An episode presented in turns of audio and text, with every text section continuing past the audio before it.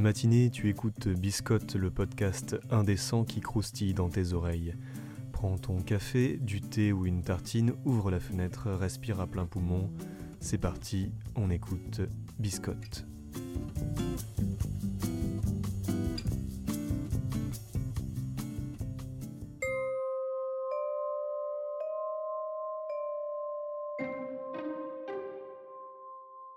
Il était tout rouge, gonflé comme le ventre tuméfié d'un mort, et l'une de ses mains portait la clé des enfers.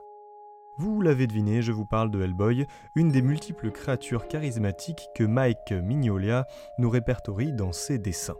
Mais vous êtes-vous déjà demandé ce que ça fait d'être une de ces créatures? Non, franchement, hein, ça se voit que vous n'êtes pas sorti en couche culotte des enfers. Hein. Vous n'avez pas été bercé par des palanquins en soufre et nourris au vert des profondeurs. Vous n'avez pas non plus entendu les berceuses des ténèbres qui ont glissé leurs idées malsaines dans votre cœur.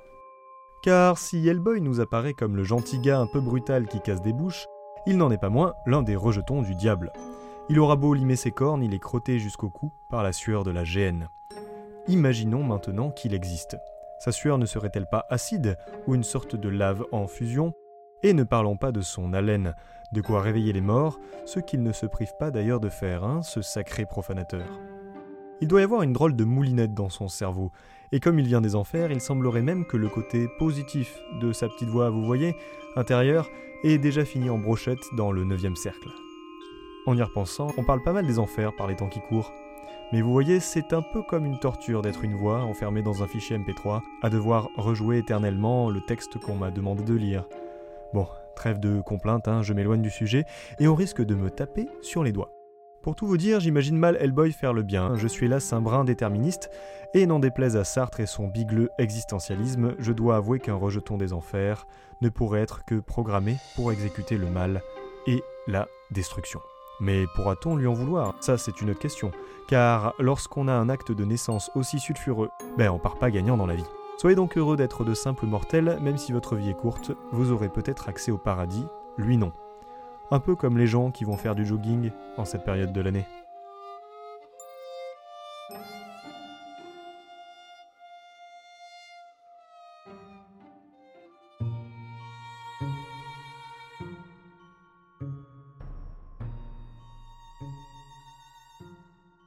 Ces temps de confinement, n'allez surtout pas dans votre cave, ni dans votre maison. On ne sait jamais. Un démon venu des enfers y vit peut-être. Et si vous n'avez pas revu vos voisins depuis quelques jours, c'est peut-être que vous devriez appeler la police. Ou un groupe de chasseurs de monstres. Vous savez, un peu du type de ceux qu'on voyait dans Buffy contre les vampires. Ou bien dans le jeu de rôle Monster of the Week. Prenons par exemple un cadre. Une gigantesque résidence d'immeubles, avec des caves qui sont de moins en moins utilisées, et dont proviennent de plus en plus souvent des cris étrangement horrifiants et inhumains. Ces cris viennent d'un démon, qui n'a qu'un seul but, contrôler indirectement la gigantesque résidence par l'intermédiaire d'un culte, qui lui envoie de la nourriture piochée au sein de la résidence, et c'est grâce à cela qu'une bande de chasseurs brave les interdictions dues au confinement et parviennent à venir sur place afin d'enquêter sur la disparition du caniche de Madame Mougeot, vieille dame de 85 ans vivant au septième étage du bloc E. Entre enquête de voisinage, poursuite contre des caniches domestiques transformées en créatures infernales par le démon, et lutte contre le culte servant le démon depuis le bloc A, les PJ auront fort à faire pour abattre cette créature. Et comme Monster of the Week n'est pas si compliqué que ça et pas prise de chou, ça te fera un peu fantasmer sur des événements surnaturels qui arrivent à ton voisinage, le temps de deux petites heures. Avouez, c'est quand même bien le moment pour imaginer ce genre d'intrigue, avec ce genre de jeu de rôle, pour découvrir le jeu en ligne.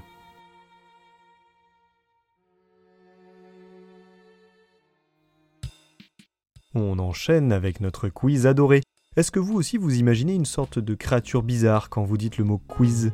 Ou alors c'est moi qui commence à mal subir le confinement? Bref, vous me direz ça dans les commentaires.